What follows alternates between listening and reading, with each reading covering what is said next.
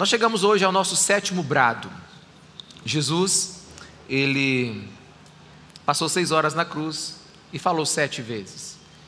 E nós terminamos a nossa série hoje sobre os sete brados de Jesus na cruz. E hoje nós vamos falar sobre o brado de descanso. Né? Queria que você abrisse a sua Bíblia em Lucas capítulo 23. E eu leio a partir do versículo 45.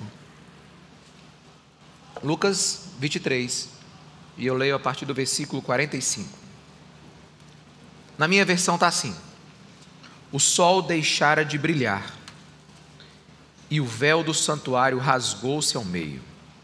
Jesus bradou em alta voz: Pai, nas tuas mãos entrego o meu espírito.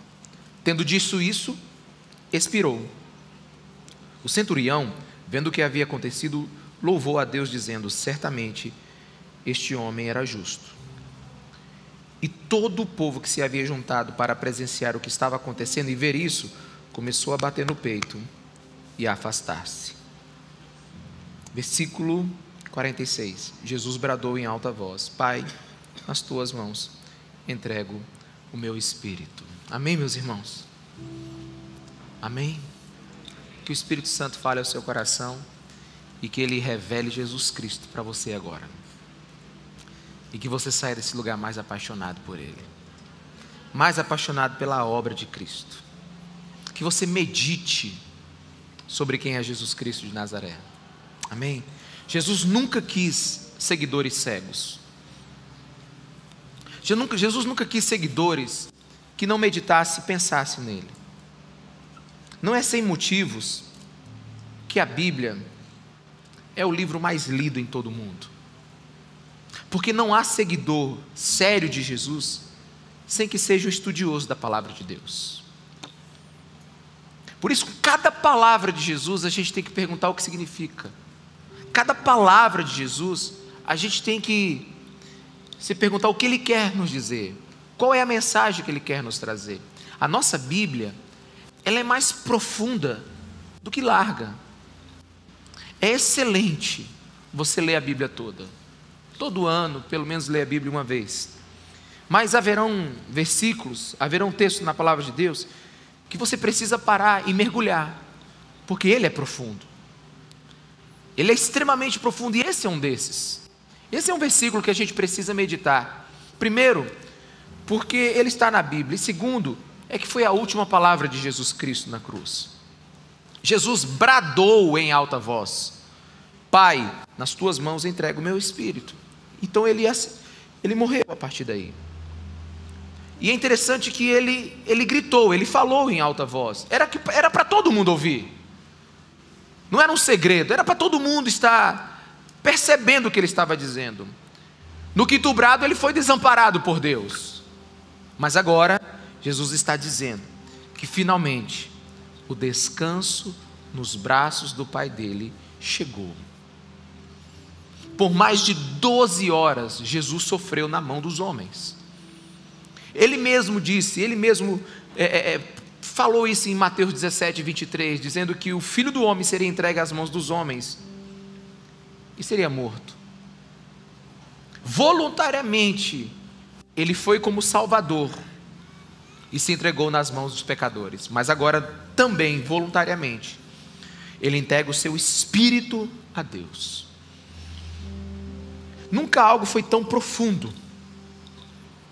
Porque se você pensar, a vida de Jesus não foi tomada.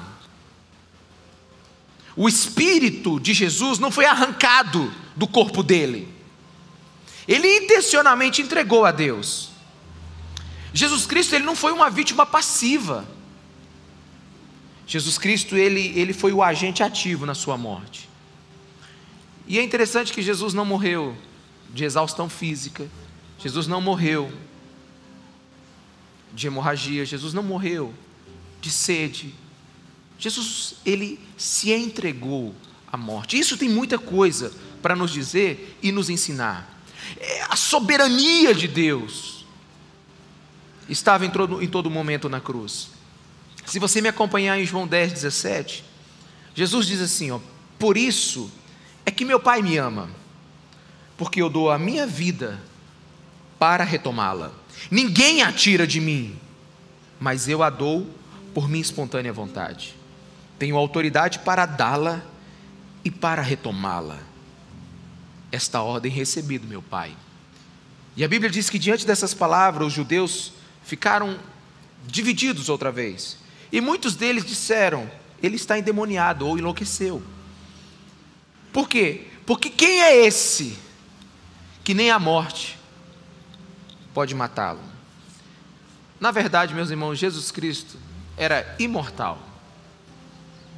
Ele só morreu porque se entregou. Quantos me entendem? Diga amém.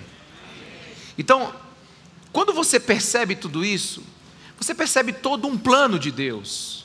E Jesus Cristo estava dentro desse plano. É a prova da perfeição e singularidade da sua vida. Seu nascimento foi um milagre, a sua vida foi perfeita, e sua morte foi uma decisão. A morte de Cristo foi uma decisão que ele tomou. Mesmo em seu último suspiro, Jesus ainda era rei. Interessante que Êxodo, capítulo 12, versículo 6, na lei de Moisés, diz a hora em que o cordeiro precisava ser morto, sacrificado. E ele precisava ser morto ao pôr do sol, ou seja, entre as 15 e as 18 horas. Entre as 15 e as 18 horas. E foi nesse horário que Jesus Cristo morreu. Por quê? Porque ele morreu com hora marcada e lugar determinado. Às três horas da tarde, o Cordeiro de Deus que tira o pecado do mundo morreu por nós. Pilatos, ele antes de crucificar Jesus, ele disse assim: Você sabia que eu tenho poder para te tirar da cruz? Eu tenho poder para crucificá-lo e para libertá-lo? Você sabe o que Jesus disse, disse para ele? João 19, 11. Jesus respondeu: Não terias nenhuma autoridade sobre mim se esta não te fosse dada de cima. É como se Jesus estivesse falando: você não sabe que eu tenho toda a autoridade e eu que te dei autoridade, inclusive está me julgando agora. É, ingênuo Pilatos, achando que estava no governo de todas as coisas, mas ele tinha esquecido a profecia de Isaías capítulo 9, versículo 6, que um menino tinha nascido, um filho foi nos dado, e o governo estava sobre os homens dele. Jesus Cristo, ele é soberano até na hora da morte. Agora, uma coisa que você precisa notar é que Jesus, ele foi tão fiel a Deus nas dificuldades como na bênção. Ele sofreu nas mãos do Pai, mas ele também se, se alegra a se entregar nas mãos do Pai. E quando nós entendermos isso, muita coisa na nossa vida vai melhorar. Porque a cristandade precisa entender algo nessa, nessa noite. A gente precisa amar, amar o Deus que abençoa e não abandonar o Deus que permite que nós soframos. Quantos me entenderam? Diga amém. Você precisa amar o Deus que te abençoa e não abandonar o Deus que te permite sofrer. Porque tudo o que passa em nossa vida para aqueles que amam a Deus é lucro.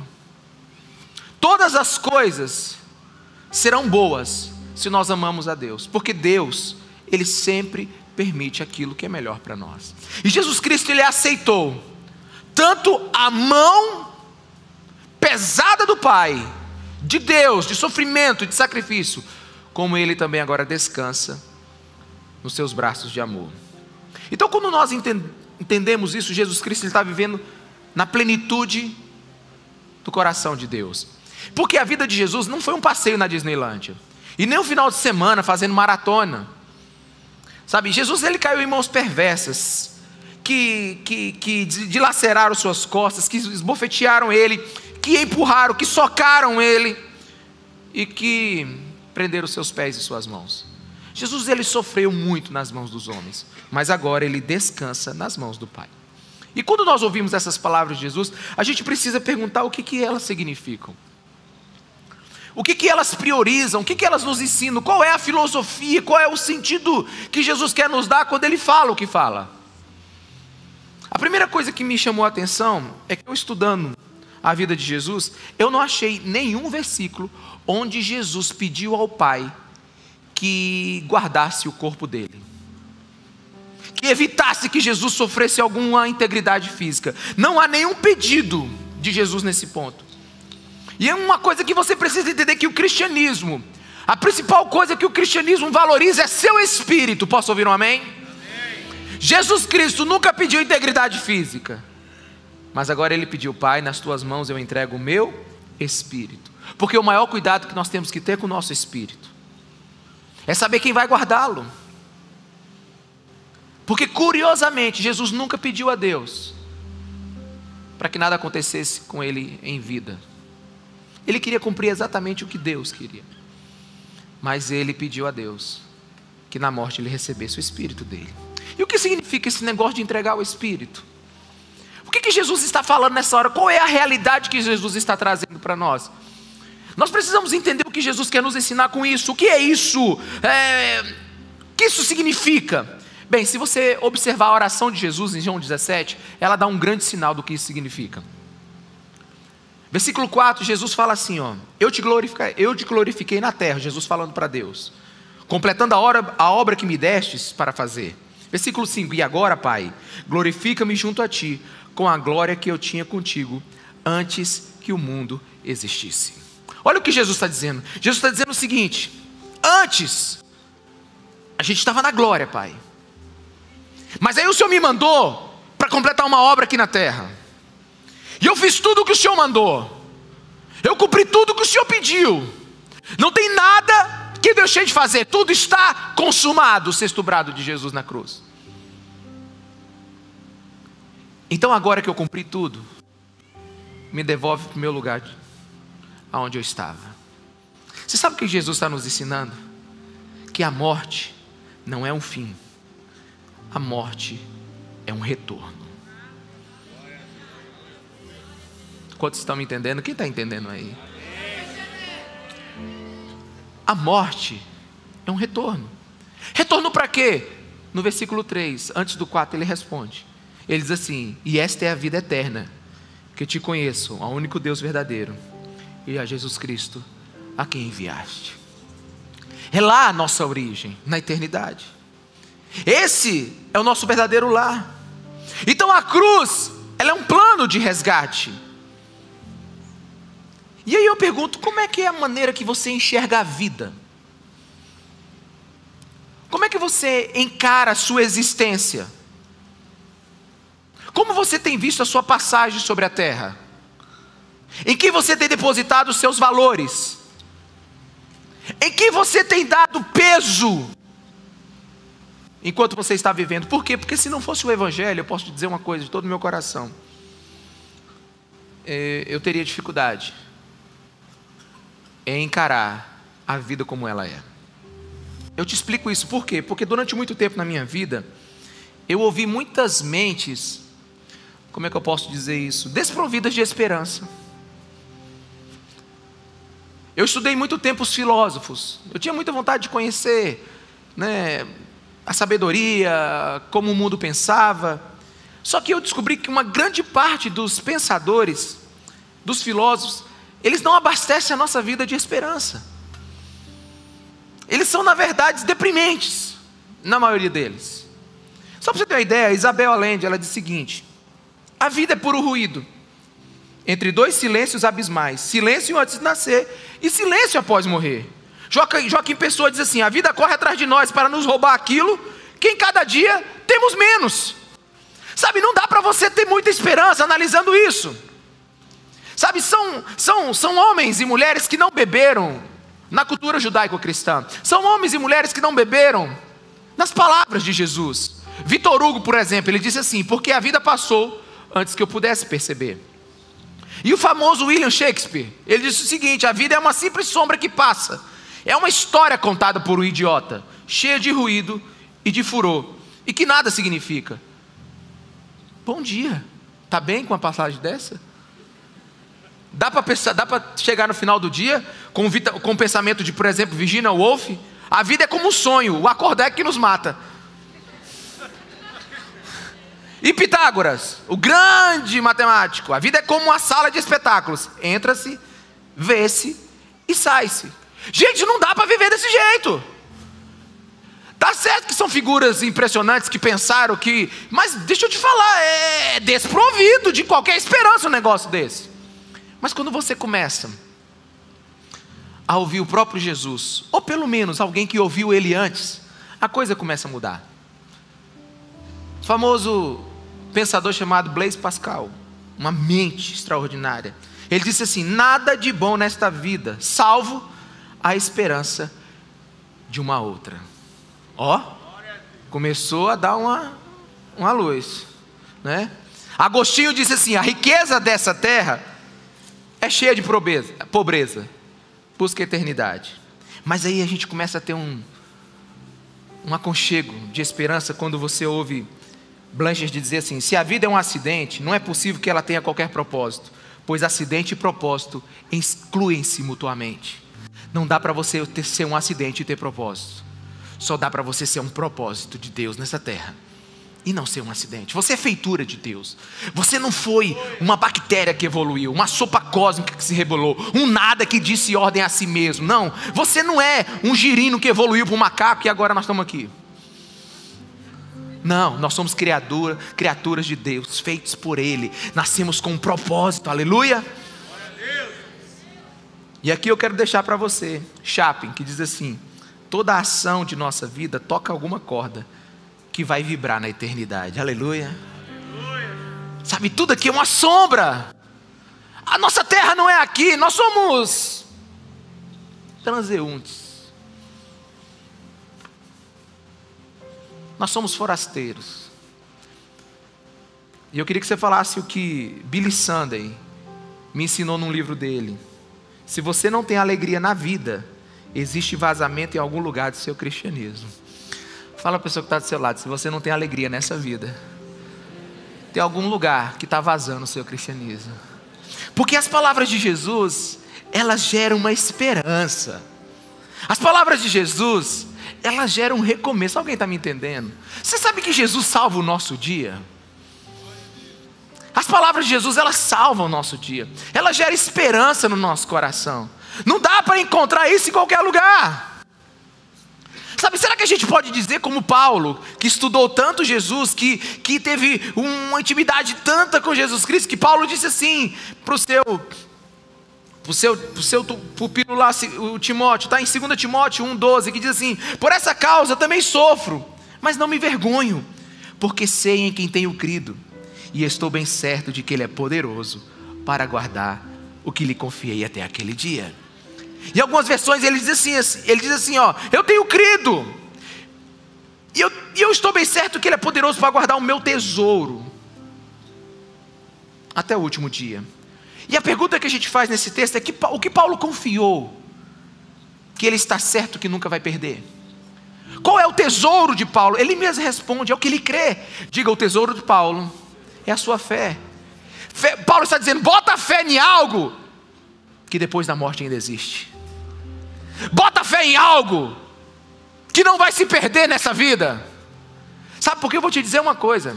Tem muita gente que morreu sem acreditar em Jesus Cristo em acreditar em Jesus Cristo, que vai ficar aterrorizado quando ele voltar. Porque Jesus Cristo é igual ao sol. Não adianta você dizer assim, hum, não acredito no sol. Porque amanhã, quando der 5 e 30, ele começa a sair, você diz, não acredito, não acredito. Eu não tenho fé em ti. Sabe, sabe o que, que o sol vai fazer para você? Ele vai sair, vai dizer assim, ó, estou nem aí, vou brilhar. Esse é Jesus Cristo. Jesus Cristo, ele está além da crença. Ele é. E quando Paulo diz assim, eu acredito que ele vai guardar a minha fé até depois da morte. É muito interessante isso, porque quando você pensa nessa perspectiva, dá vontade de viver. Porque toda alma quer transcender, toda alma quer ir mais, mais além. A gente não aceita só os anos nessa terra. É por isso que o mesmo Paulo, falando a Timóteo, só que agora no capítulo 4, no versículo 6 de 2 Timóteo, ele diz assim: Eu já estou sendo derramado como uma oferta de bebida, está próximo o tempo da minha partida, combati o bom combate, terminei a corrida, guardei a fé. Preste atenção nos detalhes, preste atenção nos detalhes. Paulo olha para trás e ele diz o seguinte: combati e corri. Quantos estão comigo, amém? Ele olha para trás e diz assim: ele está fazendo uma análise da vida dele. Ele diz, olhou para trás assim, e diz assim: Eu combati e corri. Ou seja, eu vivi a vida que eu tinha que viver. Só que ele olha para trás como quem, quem olha num carro dirigindo, só olha para o retrovisor. Porque ele diz assim: Eu guardei a minha fé, ou seja, ainda tem mais coisa para viver lá na frente. Apesar de tudo que ele viveu para trás foi interessante, corri e combati, os olhos dele estão na eternidade. Porque essa é a mensagem do sétimo brado de Jesus. Ele está dizendo que a vida é mais que viver e a morte é mais do que morrer. Pai, eu entrego nas tuas mãos o meu espírito. Jesus está querendo sinalizar algo para nós. A obra da cruz está pronta. Tem um propósito pelo qual ele morreu. E aqui Jesus ele esbofeteia na cara a maior de todas as inimigas. Porque a morte, ela é a rainha dos terrores. A morte amedronta, principalmente os não cristãos. Para o cristão, a morte não deveria gerar medo algum. Porque para o cristianismo, a morte simplesmente é a porta de acesso às mãos de Deus.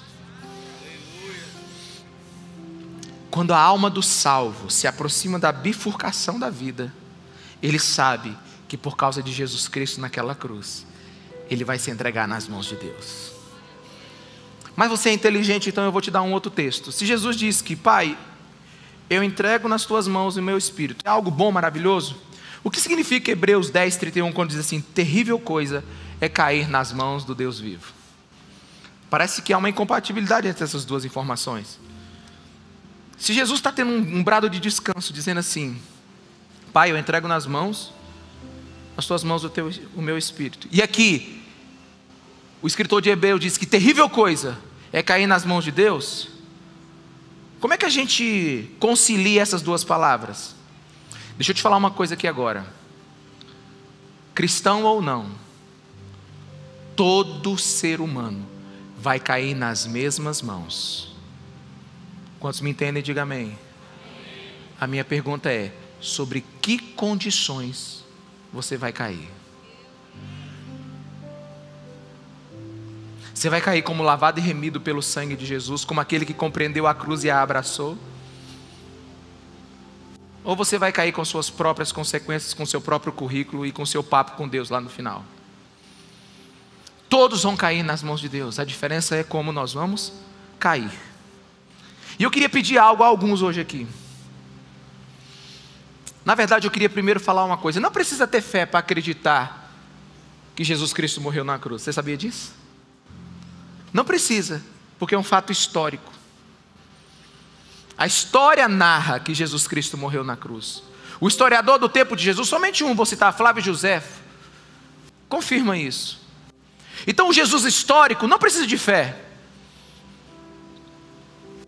mas precisa ter fé para você acreditar que aquele Jesus era Deus encarnado. Precisa de fé para acreditar que ele morreu pelos nossos pecados. Precisa acreditar que a morte dele nos salvou. Isso precisa de fé. E eu oro para que você tenha isso hoje. Se você ainda não conseguiu ver o Jesus divino, somente o Jesus histórico, eu oro por você. Continue vindo, continue ouvindo. Continue frequentando uma igreja, continue ouvindo no YouTube, continue lendo a Bíblia. É provável que você diga, pastor, eu não consegui ver, não entendo, parece que tem algo mais. Continue, porque uma hora a luz vai entrar. Porque espectadores viram adoradores. É, é de espectadores que nascem adoradores. Se você observar o texto que nós lemos, versículo 47 fala de um centurião vendo o que havia acontecido, louvou a Deus, dizendo: certamente esse homem era justo. Sabe, o chefe da crucificação, alguém que deve ter feito essa tarefa inúmeras vezes, ele viu algo que ele nunca viu antes. É um homem experiente no assunto de, de tortura, de crucificação, acostumado com brutalidade. Mas esse homem na cruz viu Deus. E a Bíblia traz, traz algumas é, é, é, é Detalhe sobre ele: ele era centurião, ou seja, ele era chefe de 100 homens, e ele era romano. E esse romano, todo dia que ia comprar pão, ou ia fazer qualquer compra, ele pegava uma moeda, e nessa moeda estava escrito Tibério César, filho do divino Augustus. Toda vez que esse romano pegava a moeda, ele estava declarando que Tibério era filho de Deus. Mas algo aconteceu enquanto ele via Jesus Cristo naquela cruz, que ele disse: Tibério não é filho de Deus. Quem é filho de Deus é esse que está morrendo. De espectador, ele virou adorador. De adorador de Tibério, ele virou adorador de Cristo. E eu gosto muito dos detalhes do Evangelho de Marcos, quando diz, em Marcos 15, versículo 37, mas Jesus, com alto brado, expirou. O véu do santuário rasgou-se em duas partes, de alto a baixo. Quando o centurião que estava em frente de Jesus ouviu o seu brado e viu como ele morreu, disse: Realmente este homem era filho de Deus. Esse centurião, ele viu a zombaria, viu a violência, viu a escuridão, viu o terremoto. Mas quando ele viu como Jesus morreu, ele viu que Jesus Cristo era diferente. Você sabe por quê? Porque a forma como um homem morre diz muito como ele viveu a vida dele. Jesus Cristo, depois de todo aquele, aquele, aquele cenário, os sete brados, perdoar os imperdoáveis, levar um ladrão para o céu, cuidar da sua mãe, ser desamparado por Deus. Tantas coisas aconteceram com Cristo. Ele disse: alguma coisa nessa pessoa é diferente. Aquele matador de Cristo se tornou filho de Deus. Por isso eu te digo, se você não entendeu tudo hoje sobre Jesus, se você não compreendeu, se se esse esse Jesus divino ainda não lhe foi revelado pelo Espírito, eu oro para que a fé chegue pela parte de Deus na sua vida. Continue vindo e ouvindo, porque a luz vai entrar na sua vida. O texto também diz que todo o povo que havia se ajuntado para presenciar o acontecido começou a bater no peito e afastar-se. Eu acho muito interessante isso, porque não é difícil de entender essa reação, porque o povo queria ver um espetáculo de horror e acabou encontrando Deus numa cruz. Quantos me entendem? Diga amém. Viu Deus numa cruz. Eles voltaram perturbados. Aliás, eu quero declarar sobre a tua vida: você vai voltar perturbado para a tua casa, amém, irmão? Amém. Culto bom, voltei perturbado do culto. Ninguém nunca mais volta nessa igreja. Não consigo dormir. Tem uma cruz na minha cabeça agora. Tem um negócio aqui dentro de mim agora. Será que é verdade? Será que não é? Pois é, eu quero que você volte perturbado. Eu quero que só volte, que a sua fé tenha um impacto. Porque esse povo voltou perturbado para casa. E é interessante que muita coisa aconteceu. Uma multidão. Eles não. Ó, tinha uns pertos, tinha uns, de, uns debaixo da cruz e tinha uns mais distantes, como José de Arimateia, né? Nicodemos, estavam distantes dali. Mas a Bíblia diz que essa multidão que viu Jesus voltou perturbada. Isso explica muito Atos capítulo 2, aqueles 3 mil que se converteram na mensagem de Pedro, sabia? Tu imagina esse povo todo voltando perturbado. Aí quando descobre, a cortina do, do, do, do, templo se rasgou. O Santos dos Santos está aberto. E descobriram que não tem mais nada lá dentro, porque o templo está vazio. A presença de Deus não está mais lá. Aí ele descobre que, que, que por que, que ficou seis, três horas? Sabe, eu fico imaginando a conversa no mercado no outro dia. Você viu três horas de escuridão? Três horas. Quando ele disse assim, Deus meu, Deus meu, que desamparou, o sol se pôs. Gente, você viu que negócio? Tem alguma coisa? Será que ele é o do profeta Isaías? Eu sei que eles voltaram perturbados.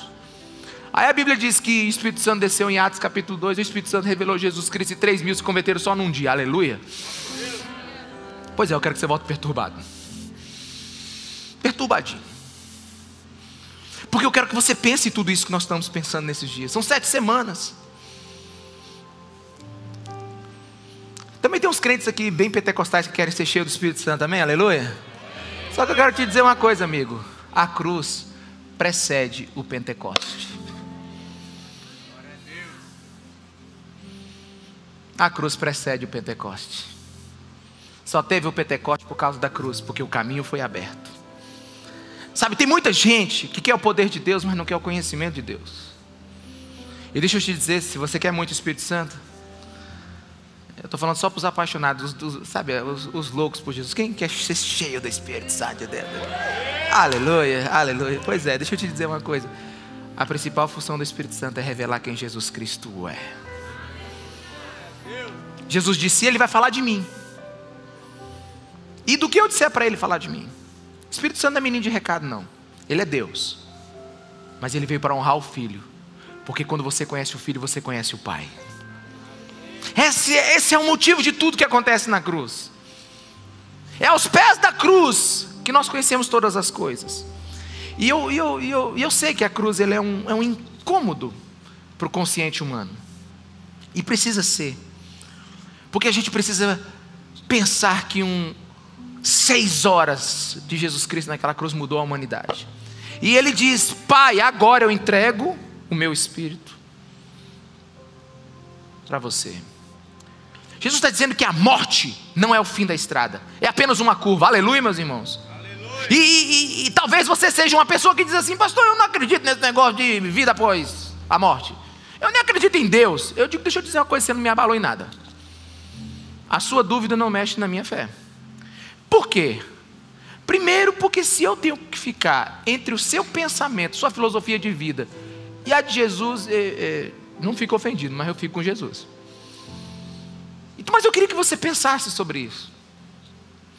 Eu queria que nós, cristãos, pensássemos mais sobre isso. Porque, meus irmãos, de verdade, não acreditar na cruz, não acreditar no cristianismo, não acreditar na promessa de Jesus Cristo, sabe? Não acreditar em Deus, não acreditar nesse coração revelado na Bíblia Sagrada. Deixa eu te falar, o ateísmo é a morte da esperança. O ateísmo é o suicídio da alma. Não tem outra filosofia que prospera mais uma alma e que revela a verdade como o cristianismo.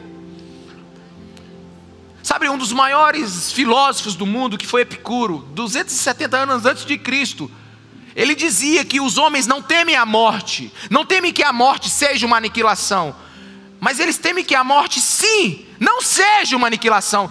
Sabe qual era o pensamento filosófico daquele tempo, dos, dos, dos egípcios, o pensamento dos, dos gregos? Era assim: se tem uma vida após-morte, e a gente acha que tem, tem quase certeza que tem, é isso mesmo, como é que a gente chega lá bem? Essa é a pergunta. A pergunta da humanidade não é se existe uma pós-vida, não, é como se chega lá e se chega bem, e a resposta está na cruz de Cristo. Só tem um jeito de você chegar do outro lado. Bem, e é em Jesus Cristo de Nazaré. Eu acho interessante porque eu li um livro. Steven Travis, esse cara é muito bom. Ele diz o seguinte: Quem já ouviu falar de um marxista que no leito de morte tenha pedido que fosse lido o Capital? Quem? Nenhum. E fortalece esse pensamento a poeta do século XVIII chamada Hannah More. Ela diz o seguinte: há um fato único que se pode colocar contra toda perspicácia e argumento dos incrédulos. É saber que nenhum homem jamais se arrependeu de ser cristão no seu leito de morte. Nenhum homem jamais vai se arrepender de acreditar em Jesus Cristo no seu leito de morte, porque Ele é o único que nos ensinou o caminho para entregar o nosso espírito ao Pai. Cara, deixa eu te falar uma coisa aqui, de verdade. A gente não dá conta nem da nossa vida. Como é que nós vamos dar conta da nossa morte? Esse mundo é uma tempestade. Esse mundo é pura loucura. Provocações, tentações, desprezos, armadilhas, perigos. Nós não damos conta, gente. A gente tem que ter um lugar para descansar a nossa alma, aleluia. aleluia. E tem uma, única vez na Bíblia que aparece uma palavra, uma, a primeira e a única vez. É a âncora para a alma. Você não vai ouvir isso no Velho Testamento e você não vai ouvir mais depois disso. O escritor de Hebreus, ele, ele tem uma sacada tão grande do sacrifício de Jesus, que ele diz assim em Hebreus 6,19: Temos essa esperança como âncora da alma, firme e segura, a qual adentra o santuário interior, por trás do véu, onde Jesus nos precedeu, entrou em nosso lugar tornando-se sumo sacerdote para sempre. Deixa eu te explicar isso aqui, pode deixar aqui, deixa aqui. Volta um pouquinho. Volta. Tem, temos essa esperança como âncora da alma, firme e segura, a qual adentra o santuário interior, por trás do véu. Deixa aqui. O, o, a cabeça do, do escritor de Hebreus é o seguinte: o navio é muito grande para chegar no porto, então ele precisa de um batedor.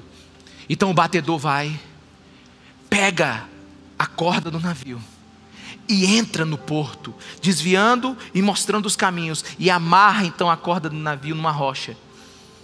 E então o navio pode chegar em segurança. A outra cabeça que tem no, no, no, escritor de Hebreus, quando ele escreveu isso, é o seguinte: do jeito que uma âncora é jogada em alto mar e ela afunda até encontrar rocha e se segurar, assim é Jesus Cristo que pagou o preço por todos os nossos pecados, atravessou o santuário da lei, entrou no Santos dos Santos, foi lá no quarto de Deus, fincou a âncora e nós estamos hoje ancorados nele. É essa a sacada do cara de Hebreus. O sangue de Jesus entrou onde ninguém podia entrar, e por isso ele abriu um caminho que ninguém podia abrir. Mas tem uns espertinhos aqui. Eu pensei nos espertinhos hoje aqui. Pensei nos espertinhos dizendo assim: tá bom, pastor, ok, legal essa história, tem rumo. Mas eu vou fazer o seguinte: eu vou viver a minha vida do meu jeito, e quando chegar no último minuto eu vou dizer: Pai, eu entrego nas tuas mãos meu espírito. Né? Eu imaginei que algum de vocês fosse pensar isso. Só que deixa eu te dizer uma coisa. Baseado na experiência e no que a Bíblia diz. Com raríssimas exceções você morrerá exatamente da maneira que viveu. Ou você muda agora, ou com muitas, com raríssimas exceções, você vai ter uma oportunidade no final. Tem um profeta corrupto no Velho Testamento. O nome dele é Balaão. E Balaão ele diz assim: que minha alma morra a morte dos justos. Não, o cara fez tanta coisa errada. Números 23, 10, que ele diz assim: Eu quero que minha alma morra a morte dos justos. Mas só tem um jeito de uma alma morrer a morte dos justos. Sabe qual é? Vivendo a vida do justo.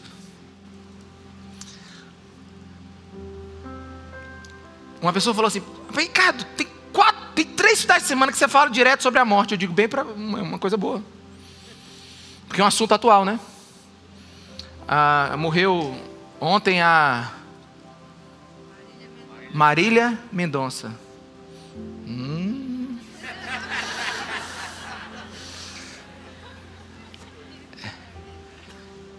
A rainha da sofrência. Mas tem uma coisa que me chamou a atenção na vida dela. Não foi o que ela fez no passado exatamente. Foi uma foto que ela tirou cinco horas antes de morrer. Na foto tem esperança. Na foto tem vontade de viver. Só que ela morreu cinco horas depois. Sabe por quê? Porque assim é a vida.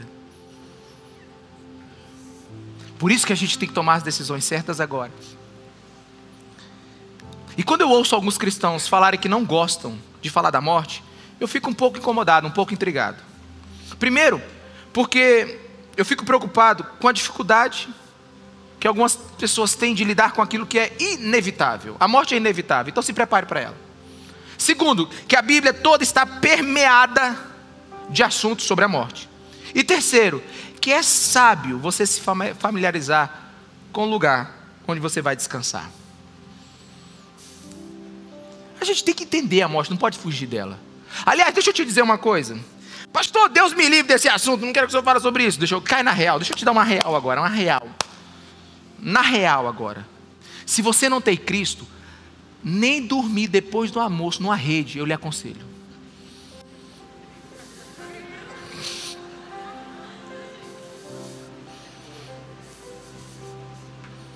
Olha, é sério. Aquela cestazinha depois do almoço. Toma cuidado. Porque vai que. A gente tem que pensar na morte sim. E tem que pensar nela como Jesus está ensinando. Olha só, olha para Jesus. Olha as condições dele. Ele está sangrando, ele está acabado. Mas ele está tendo a melhor de todas as mortes. Pai, nas tuas mãos entrego o meu espírito. O meu espírito pertence a Deus. Sabe, ele está morrendo melhor do que muita gente na sua cama. Como é que é o nome daquela cama? Super King. Aquela cama de 3 metros quadrados. Ele tá, Jesus Cristo está morrendo muito melhor do que uma pessoa que está sentada, na, eh, dormindo com aqueles lençóis de, de 1.600 fios. Ah, você sabe aquele negócio aí.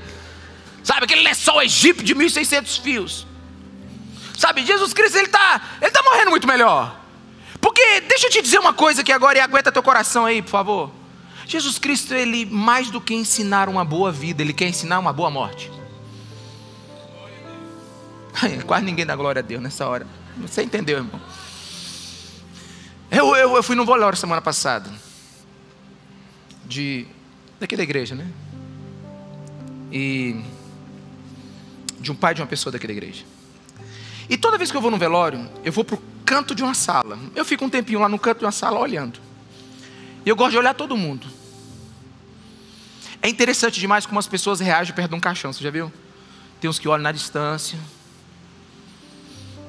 Tem outros que chegam, olham, balançam a cabeça. Tem outros que não sabem o que dizer, outros que abraçam. Tem muitos pensamentos. E toda pessoa que chega perto de mim, eu pergunto assim: e aí, o que você acha que é depois dessa parte aí? A pessoa fala: Deus me livre. Não. Quero pensar nisso não. Eu digo, mas tem que pensar. Você é o que? Eu sou pastor. Ele diz, uhum. Tem que pensar. Jesus nos ensinou a não se preocupar com a boa vida. Mas Ele quer que a gente com, termine como Ele terminou. E, e, e, e só para não te escandalizar muito, eu tenho, e terminando já, eu tenho um, uma, um livro que fala sobre a. Deixa eu lembrar o nome aqui. Teologia africana. Teologia africana, lembrei. Cultura africana, né? Como eles interpretam a Bíblia. E eu descobri uma, uma, uma tribo que ela, ela não diz assim muito bom dia, ela não diz assim, aí como é que você está? Ela diz assim, boa morte. Já pensou a gente pegar esse costume? Boa morte? Irmão, boa morte? Né? Super. Né? Pastor, não, não gostei não. Pois é, essa tribo, ela tem esse costume. Por quê? Porque toda vez que alguém morre nessa tribo africana, ela diz, ele não partiu. Ela diz, ele chegou. Alguém está me entendendo aqui? Ela diz: Ele chegou.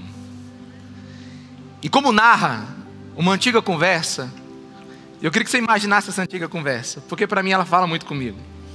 Ela é muito antiga e ela diz assim: é uma conversa entre dois, dois homens. Um pergunta para o outro assim: É ali que foi enterrado aquele carpinteiro? A outro responde: Sim, ah, não, quer dizer, ainda. Aí, mas não está só ele lá. Aí o outro pergunta assim: o que, que tem lá? Ele diz assim: lá estão os principados, as potestades, judeus e pagãos, templos, leis e reis, o Filho de Deus, e lá está até a morte. Nunca houve um túmulo como esse. O outro pergunta assim: o Filho de Deus está enterrado lá? Aí ele responde: Sim, ah, por enquanto. Aí o, cara, o outro chega na conclusão e diz assim: Se Deus está enterrado lá, então a semente de todas as sementes está enterrada naquele túmulo. O outro responde: Sim, está. Se a semente de todas as sementes estão enterradas naquele túmulo, o que vai nascer daquele túmulo? Ele disse: Essa eu sei. Lá está enterrado o Filho de Deus. E o que vai nascer de lá são filhos de Deus. São filhos de Deus. Essa é a herança que Jesus Cristo tem para nós. E como diz o velho poema, adeus, menino da, da manjedoura. Bendito seja, santo embaixador dos homens. Volte ao lar, exterminador da morte. Descanse, soldado gentil. A batalha terminou. Pai, nas tuas mãos entrego o meu espírito. A minha pergunta é se você vai poder dizer isso no seu último dia. E se você entendeu o que Jesus Cristo fez na cruz? Queria que você ficasse de pé no seu lugar. Queria que você pensasse numa coisa. Charles Spurgeon, grande pregador, disse o seguinte: que Jesus entregou o seu espírito a Deus, assim como alguém entrega o seu dinheiro no banco. Que Jesus Cristo entregou o seu espírito a Deus, como alguém que entrega o seu dinheiro no banco. A pergunta é: você tem essa confiança? A sua fé lhe dá esse entendimento? Porque é para isso que nós somos cristãos. Tem alguém aqui? É, porque a gente veio aqui é para entender isso. A gente veio aqui é para crer nisso. Porque essa é a promessa da cruz.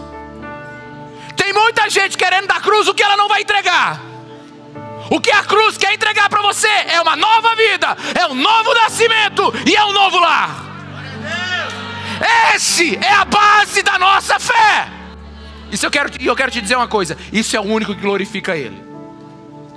Você, você que, deixa eu te dizer uma coisa, aguenta teu coração aí, porque não é errado, mas também não é o que Jesus Cristo quer. Obrigado, Jesus, pela casa que o Senhor me deu. É, Jesus fica até honrado, mas não, não é Ele. Vai trabalhar. Jesus Cristo, obrigado que eu passei no vestibular. Deixa eu te falar, Jesus Cristo não é, é cursinho. Vai estudar. Jesus Cristo te deu aquilo que você não pode e jamais conseguiria. Ele abriu um caminho onde você jamais passaria.